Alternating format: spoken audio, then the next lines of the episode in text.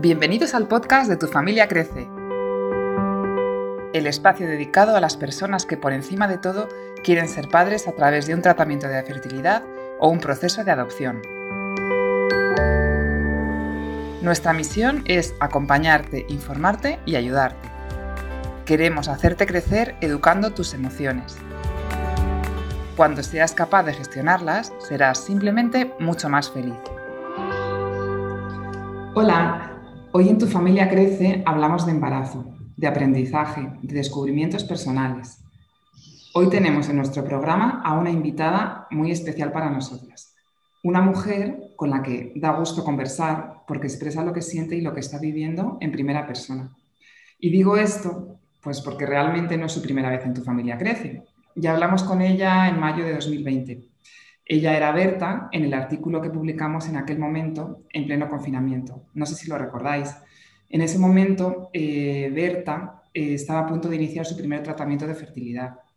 Y por preservar su intimidad y la de su marido, pues la entrevistamos con otro nombre. Pero ahora ya nos habla libremente, sin filtros.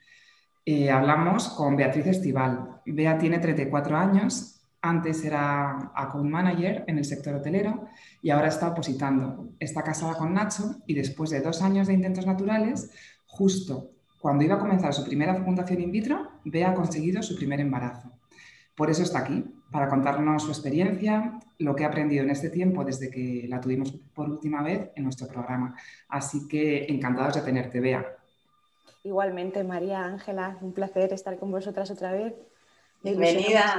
Muchas gracias. Oye, y bueno, lo primero de todo, eh, enhorabuena por ese embarazo tan deseado. ¿eh? Eh, cuéntanos un poco para empezar cómo te encuentras y en qué momento del embarazo estás. Pues muy bien, la verdad es que me encuentro fenomenal. Estoy ya de cinco meses, ya he pasado el Ecuador del embarazo y, bueno, pues estoy, estoy encantada y sin creerme todavía del todo la suerte que hemos tenido, la verdad. Mm.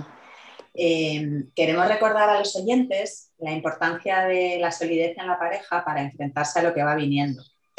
Y es que en, la anterior entrevista nos contaste eh, la base tan estable que tenéis Nacho y tú y, cómo la comunicación entre vosotros es el gran pilar de vuestra relación. Por eso, en este tiempo hasta conseguir el embarazo, eh, ¿cómo, ¿cómo lo habéis vivido como pareja? Pues lo hemos vivido como un bloque absoluto, pero a la vez siendo muy conscientes de la individualidad, de cómo nos sentíamos cada uno en, cada momento. Y la verdad es que no siempre ha sido fácil. Cuando nos dijeron que nuestra infertilidad era de origen desconocido, mientras Nacho sintió un alivio tremendo de pensar que no que significaba que no había ningún impedimento para que sucediera, yo lo interpreté con la angustia de que nadie estaba dando con la clave de lo que pasaba. Luego, según fue pasando el tiempo, es verdad que su presión fue creciendo y en cambio la mía fue bajando por bueno, todas las cosas que luego, que luego hablaremos. Entonces, como hablamos en, mayo o en abril, creo que parte de la dificultad está en aceptar que aunque el escenario sea el mismo para los dos, esto es un proceso que cada uno vivimos con nuestros propios tiempos. Mm. De hecho, esto que comentas es muy interesante, eh, vea, que a lo mejor nuestros oyentes no saben, y es eh, lo que, lo que llamamos nosotras el ciclo vital familiar. Cuando la pareja eh, se casa o decide eh, vivir en pareja, empieza un nuevo ciclo para ellos, desconocido absolutamente y no necesariamente obvio. Em, ¿Qué quiero decir con esto? Pues que vienes de tu historia personal, con tu familia de origen, con la que has vivido hasta ahora, con tus creencias, con tus con tus sentimientos, con tus formas de hacer las cosas y de pronto del día a la, noche te encuentras con la persona a la que quieres, pero que no necesariamente la conoces en todos los aspectos que se van a ir presentando. Y uno de ellos precisamente es el embarazo y, el deseo de tener familia. Entonces, todo esto que, has contado de la comunicación, de la individuación, es decir, de respetar al que tienes delante y sobre todo preguntarle cómo se siente él, ¿no? porque en tema de embarazo parece que solo va con nosotras el tema, eh, pues no, es solo necesario, sino que es indispensable. Y por eso nosotros le damos muchísima importancia una vez más a esto de, preguntarle al que, con el que estás compartiendo tu vida qué estás sintiendo cuando tú estás sintiendo algo, ¿no? Así que, eh, como, como, en tu caso lo estáis haciendo fenomenal, pues queríamos hacer hincapié en este aspecto que espontáneamente nos has contado. Es verdad, sí. Qué interesante. Fundamental eso, Ángela. La verdad es que eh, es algo tan, tan, o sea, es obvio, pero que si no nos lo paramos, si no paramos a pensarlo, ¿no? pues no nos damos cuenta, pero es que es así. bueno, pues hemos hablado de vosotros dos, Bea, y ahora queremos hablar de ti, ¿no? Ya que estás aquí con nosotros, vamos a aprovechar que nos cuentes, hasta que te quedaste embarazada, eh, ¿qué hiciste emocionalmente para sobrellevarlo? Porque ya sabes que nosotras acompañamos psicológicamente a las personas y a las parejas que están pasando por situaciones como la tuya, ¿no? Entonces, ¿te apoyaste en alguien concreto o qué hiciste? Pues la verdad es que sí. Eh, al principio, cuando empezó a pesarme la soledad de todo esto, me uní a la asociación Red Nacional de Infértiles, que me ayudó muchísimo pues, a, esa necesidad de encontrar eh, una tribu con la que sentir que no estaba sola en todo esto y que, esto, y que lo que estaba sintiendo y lo que me estaba pasando, pues no solo me estaba pasando a mí. Em, y por otro lado, la verdad es que yo ya venía desde hacía tiempo practicando la meditación de forma diaria. Es una herramienta a la que siempre he recurrido y que es verdad que con este proceso me ayudó una barbaridad, porque te permite separarte de tus pensamientos y hacerte de alguna forma pues, consciente no solo de la clase de pensamientos recurrentes que te asaltan, que muchas veces si no nos separamos de ellos pues no, no los vemos, sino también de comprobar en primera persona, en tus propias carnes, pues cómo te sientan esos pensamientos a, a nivel físico incluso. Entonces yo mm, ver esto me hizo entender que mm, nuestra mente en automático funcionaba un poco como si fuera un mapa de carreteras, muy particular y muy definido. O sea, siempre los mismos pensamientos recurrentes, los mismos estímulos, provocan en nosotros las mismas respuestas o las mismas emociones que provocan un, impacto a nivel físico, una sensación física. ¿no? Entonces, como que siempre recorremos los mismos patrones, los mismos caminos y, meditar lo veía como recorrer, bueno, pues una autopista principal con tu coche, intentando, en la medida de lo posible, no salirte siempre por las mismas X primeras salidas, que son por las que siempre te sale siempre. Entonces, tú vas con tu coche por la carretera y cuando ves que te estás desviando, pues intentar volver a, al, camino principal, simplemente movida pues, por la curiosidad de a dónde me llevará no salir siempre por las primeras 10 eh, salidas o las primeras 15 salidas. Y la realidad es que te lleva pues a sitios distintos, te lleva a sentirte de otra forma y, al final es casi como, como romper el hábito de ser tú. Bueno, de hecho, fíjate eso que comentas de estímulo-respuesta, estímulo-respuesta, es algo con lo que nosotras trabajamos a diario y es lo más difícil eh, eh, que tienen, el reto más difícil que tienen las personas que están eh, pensando en un tema concreto, como puede ser quiero ser padre, quiero ser padre, quiero ser padre y lo quiero ser. Entonces, como lo quiero ser, lo quiero ser y lo quiero ser y punto. Sí, sí, totalmente. Entonces, nosotras, eh, en, la línea con lo que tú dices, eh, enseñamos a las personas a que hay posibilidades, a que hay diferentes perspectivas. Efectivamente, el objetivo lo conseguirás o no, pero la forma de mirarlo eh, existe, existen diferentes caminos eh, que tú puedes recorrer. Es cierto. Y de, hecho, eh, en la línea con lo que comentas de la meditación, que es algo sanísimo y que recomendamos, por supuestísimo, a todo el mundo, em, nos interesa mucho qué impacto tuvieran esas meditaciones en tu cuerpo y en tu mente. Pues muchísimo, la verdad que un impacto tremendo. Cuando fui consciente de todo lo que afectaban los pensamientos que tenía a mi estado de ánimo, pues llegó un momento en el que empecé a cruzar la línea de intentar utilizar esto a mi favor y me fui atreviendo poquito a poco a emplear pues ratos sueltos sin, ninguna clase de presión y solo cuando me apetecía pues a cerrar los ojos y visualizar pues, incluso esas situaciones de futuro que deseaba que algún día sucedieran imaginándolas en mi cabeza con todo lujo de detalles, situaciones pues cotidianas, como a lo mejor estar en el parque o en el sofá de casa con mi hijo en brazos, ¿no? Y lo cuento como atreverme y hablo de cruzar la línea porque es verdad que al principio me incomodaba una barbaridad pues la idea de recrearme en algo que no sabía si iba a suceder. O sea, como que me hacía sentir mucho más segura y supongo que le, pasará a más gente, ponerme siempre en el peor escenario. Pero la verdad es que resultó que mm, pasar esos ratos visualizando situaciones así de bonitas no solo empeoraba, no, perdón, no solo no empeoraba para nada el hecho de que bueno, pues otro mes no hubiera embarazo, ni mucho menos. O sea, no, no es que luego fuera a estar más triste en absoluto, sino que además eran ratos en los que si me fijaba muy bien en los detalles y me recreaba un poco en los olores, sentidos y demás elementos del entorno, mi cuerpo de verdad mm, conseguía sentir pues toda la, la calma, la tranquilidad, eh, incluso la ternura ¿no? de esas situaciones que soñamos, que soñamos tanto. Y entonces empezó a pasar una cosa que, me encantaba, y es que esos elementos que veía en mis visualizaciones, o que pues esos, esos olores, esos sabores, lo que fuera que apareciera, luego cuando se aparecían en la vida real, en mi día a día, pues me provocaban un subidón espontáneo, ¿no? O sea, si yo había estado comiendo melón, a lo mejor mientras dormía mi bebé en brazos, ponte, y de repente esa tarde iba al súper y había pues melones en oferta, no tenía ningún sentido, pero a mí se me ponía una sonrisa de tonta en la, en la, cara, que no es que yo me hubiera vuelto loca ni nada por el estilo. O sea, no es que tuviera motivos para pensar que había más posibilidades de que sucediera, pero sí que me permitió sentir la ilusión desde ya y dejar que entrara pues un poquito de magia en la historia. ¿no? Bueno, madre mía, que bueno, a ti te sirvió, ¿no? Sí.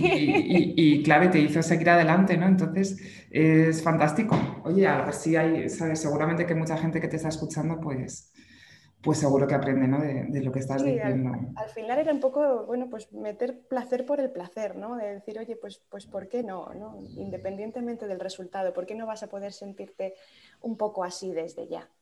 Claro que sí, claro que sí. Oye, y aparte de, esto, que es un gran aprendizaje para ti, ¿qué otros aprendizajes o descubrimientos eh, aparecieron durante este tiempo hasta que te has quedado embarazada?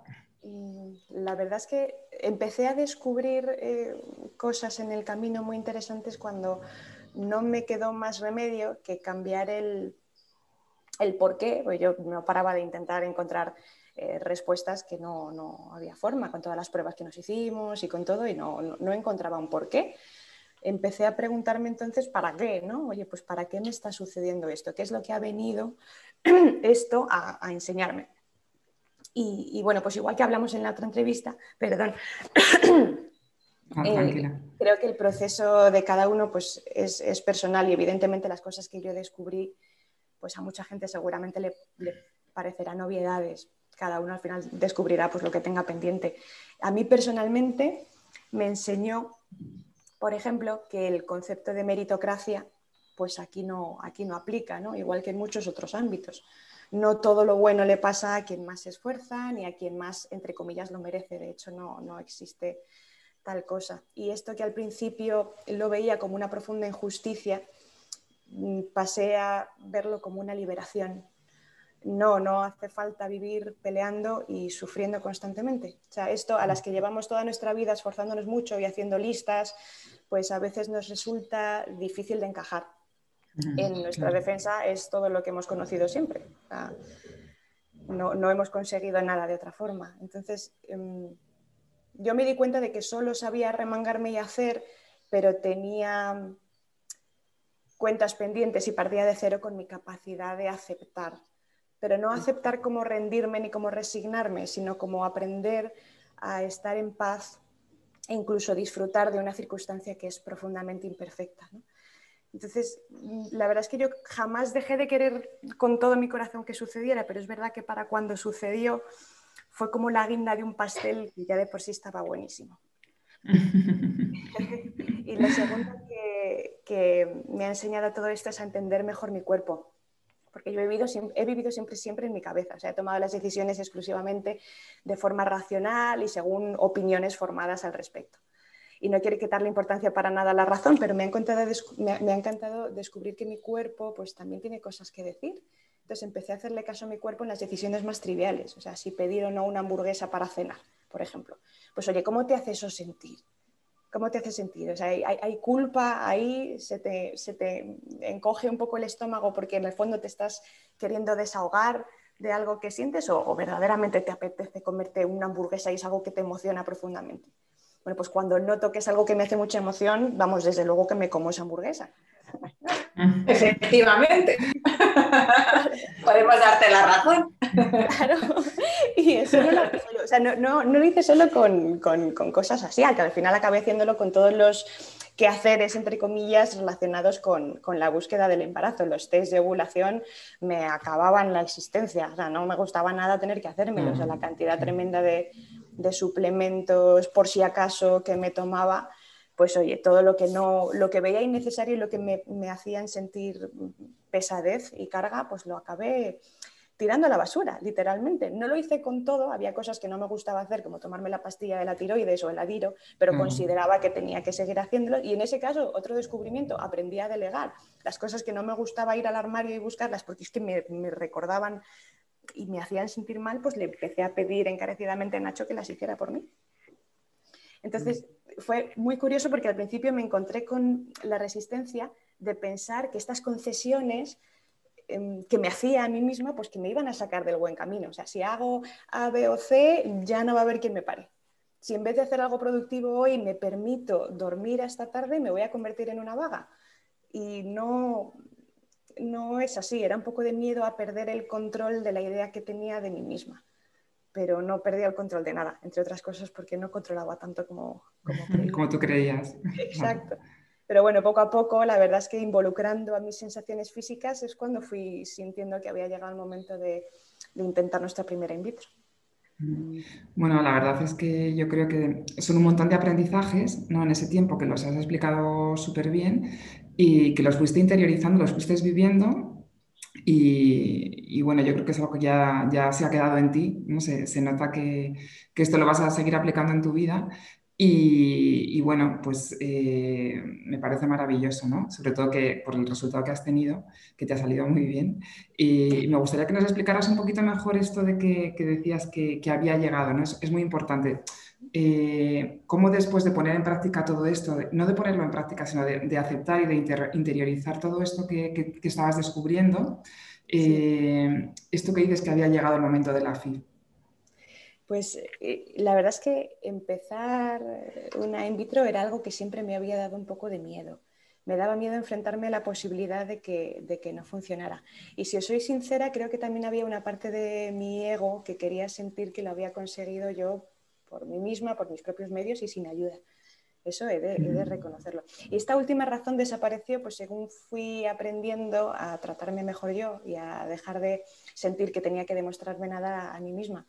Y el miedo inicial, mm, la verdad es que se fue, se fue con la ilusión. Según fui viendo mi día a día con esa sensación de magia y de emoción que hablaba antes, también la in vitro se fue impregnando de esa ilusión al final no lo veía como el último recurso de nada, sino como otra forma de intentar lo mismo que me ilusionaba mucho.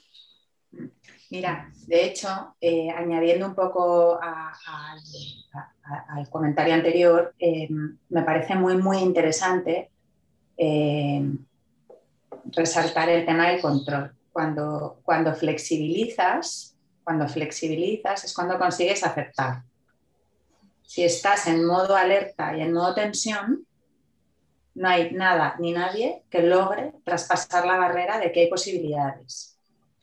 Sin embargo, cuando consigues flexibilizar y ver, eh, bueno, pues mm, tengo que tener más opciones en la vida, no puede ser eh, esto una obsesión que me limite y me bloquee, sino un camino al que me tengo que enfrentar y a ver qué opciones tengo sobre la mesa, cuando consigues hacer eso, que no es, un reto fácil, cuando dejas de controlar, como decías muy bien, todos los aspectos de tu vida que, que, no todos se pueden controlar, y, lo aceptas, es cuando de verdad te entregas a que pase lo que tenga que pasar. Porque hasta ese momento eh, no has bajado la guardia. Es que tiene que pasar esto porque lo digo yo. Sí, sí. Totalmente. Y la naturaleza es la naturaleza. Y como ya comentábamos en algún otro programa, embarazarse es tan complicado per se, tan complicado llegar al embarazo, solo, de una forma natural, pues eh, si a eso le añades la presión de tengo que hacerlo porque sí, porque sí, porque sí, el cuerpo también se pone tenso, tenso y no hay quien, quien le hable. Entonces las explico divinamente, ¿no? O sea, bajo el control, flexibilizo, acepto y entonces mi cuerpo de alguna forma me lo agradece. Mm. y al fin y al cabo, sabes que lo que estás haciendo ahora es cuidarte. Mm. ¿Sabes? Ahora, ahora te estás cuidando de verdad porque, porque estás aceptando, eh, estás entendiendo tu cuerpo y, tu mente. Y, es fundamental eso, ¿no? El, soltar, el ser más flexible, como dice Ángela, eh, soltar el control eh, te permite aceptar y aceptarte a ti, el, pedir ayuda cuando, cuando hay algo que no te, no te, no te gusta, no sé, o te trae malos, malas sensaciones o lo que has estado diciendo, ¿no? Al fin y al cabo es eso, es, es quererte a ti y cuidarte y, y esto te va a hacer vivir muchísimo mejor, ¿no? Totalmente. Sí, sí, sí. Y, recogiendo, recogiendo un poco todo eh, eh, lo que hemos hablado, ¿cuál sería tu mensaje principal para, nuestra audiencia? Pues, por, un lado, para alguien que, bueno, que esté pasando por algo parecido a, lo que he pasado yo este tiempo, es que no, tú no estás haciendo nada mal. O sea, la gente que se queda embarazada no es que esté haciendo nada distinto, ni haya dado con ninguna tecla. O sea, fulanita se quedó embarazada mm, dejando las piernas levantadas y comiendo X o Y, y Menganita lo consiguió cuando por fin se relajó, ¿no?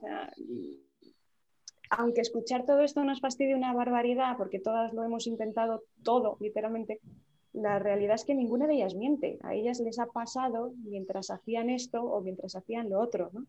Y por eso se han quedado con la sensación de que, de que dieron con la tecla.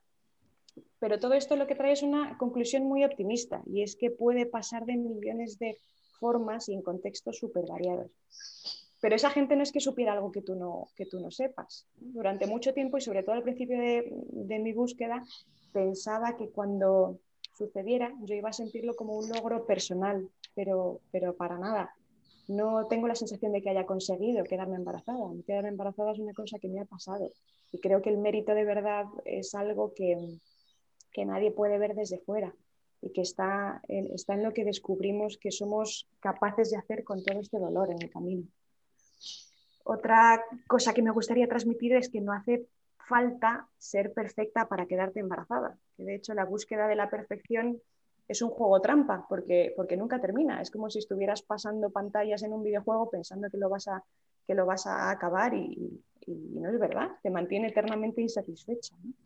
Liberarte de la carga de tener que demostrarte cada día lo que vales en base a tu esfuerzo y tu sudor y lágrimas y tu sufrimiento, o sea, dejar de, condicionar así tu, amor propio, creo que es lo mejor que puedes hacer por ti, pero además es que creo que es un, es, es un acto muy revolucionario, porque en el fondo estás rompiendo patrones generacionales.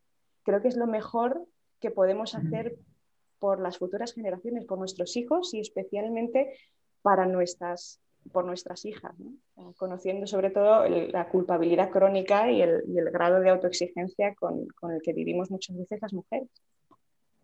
Sí, sí, porque, bueno, además es que eh, yo creo que las mujeres, claro, como somos quienes llevamos al, hijo dentro, ¿no? Pues lo sentimos como como una obligación, ¿no? Como un principio que no, no podemos dejar de cumplir y entonces si no lo cumplimos, eh, pues nos sentimos culpables porque no estamos consiguiendo algo que, se supone que, tú como, mujer piensa que, piensas que tienes que conseguir y, encima los demás esperan eso de ti. Entonces, si no lo consigues, pues te sientes culpable y encima te castigas, ¿no? te castigas por no, conseguirlo y hay muchas mujeres que, mm, al final no, se quedan embarazadas por lo que sea y viven toda su vida con esa culpa. Claro. Entonces, qué importante darte cuenta de eso para, para no cargar con eso, ¿no? Y, no castigarte toda la vida. Y no pensar que no has dado, en el caso de que tengas pareja, pues eh, yo me siento culpable de que él no haya sido padre por mi culpa, ¿sabes? Entonces es muy importante darte cuenta de eso. Es cierto.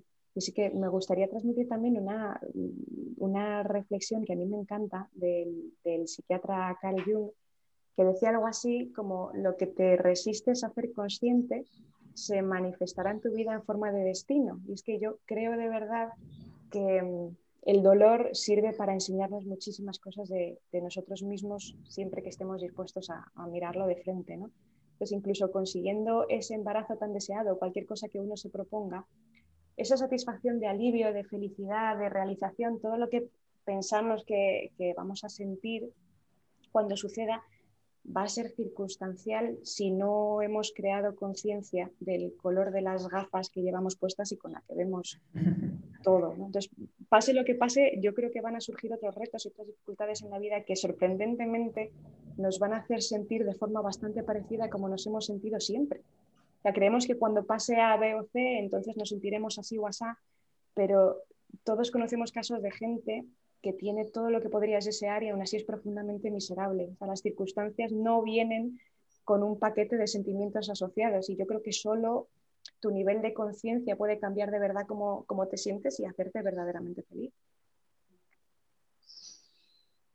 Fundamental esto que dices. De verdad que, que eso es un gran aprendizaje, Evea, y para todo, para todo en la vida. Eh, no por, o sea, muchas veces nos creemos que cuando vamos a conseguir algo ya vamos a ser plenamente felices y además que el ser humano siempre quiere más, ¿no? Mm, muchas veces eh, no conseguimos eh, saciarnos y nunca, pues eso, nada es suficiente, ¿no? Para muchas personas para, para ser felices. Entonces, pues es fundamental eso. Que sí. sí. además es que se pasará, seguramente esa, esa sensación pues sí existirá cuando sucedan esas circunstancias y cuando se den, pues claro que pero, pero creo que va, a ser, que va a ser temporal, que si no ponemos luz sobre, sobre las dificultades de ser nosotros mismos y lo que nos hace sentirnos como nos sentimos, vamos a sentirnos bastante parecido más adelante.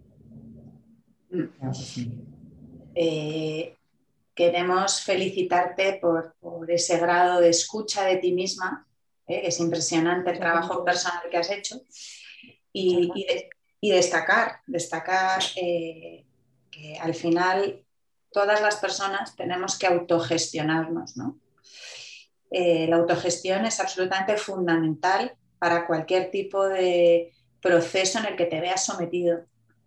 Y este, concretamente, como se escapa totalmente a tu control, pues cuando de verdad lo entiendes, entiendes tu cabeza y entiendes tu cuerpo, pues lo llevas mucho mejor y, la verdad es que es impresionante eh, cómo te explicas y, y, lo que aprendemos también de ti, de aprendemos una barbaridad. Al final, cada persona es un mundo, cada, mundo es una historia y, nos encanta eh, cuando compartís desde el corazón vuestros aprendizajes y, bueno, vuestros sentimientos, ¿no? que es el gran valor que ponemos aquí eh, encima de la mesa.